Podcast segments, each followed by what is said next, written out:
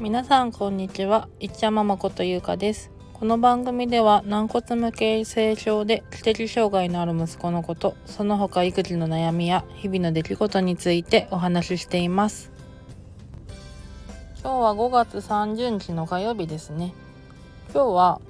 息子いっちゃんは保育園に行く日なんですけどちょっとイレギュラーで PT のリハビリを行ってから登園することになってます。保育園到着するのが多分11時半とかになっちゃうと思うのでお昼ご飯食べてそのままお昼寝しておやつ食べてっていう流れになるかと思います。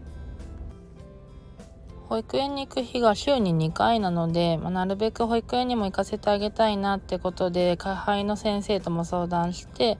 短時間になっちゃうんですけど今日登園しても大丈夫ですかってことを一応相談して行くことになりました。今日行ってる PT は母子分離型のリハビリになるんですけどどのリハビリもだいたい50分ぐらいの時間を設けてもらってるんですね。でちょっと今日リハビリする場所がお家から結構離れてるので家に帰るとねもう間に合わないんですよねお迎えが。なのでだいたいこの時間は近くのコンビニでちょっとカフェタイムというかブレイクタイムって感じでいつも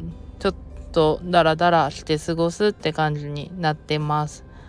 あとね、15分ぐらいしたら、そのリハビリしてる場所に戻るんですけど、息子いっちゃんは割とね、どのリハビリもすごい意欲的というか、まあ、大好きなんですよね先生たちのことが。なんで楽しく過ごしてます。なんならお迎えに行くとちょっとぐずられますからね。まだ帰りたくないみたいなテンションになっちゃって。でちょっとなだめながら今から保育園で遊べるよなんてことを言いながらいつも車向かってくんですけど。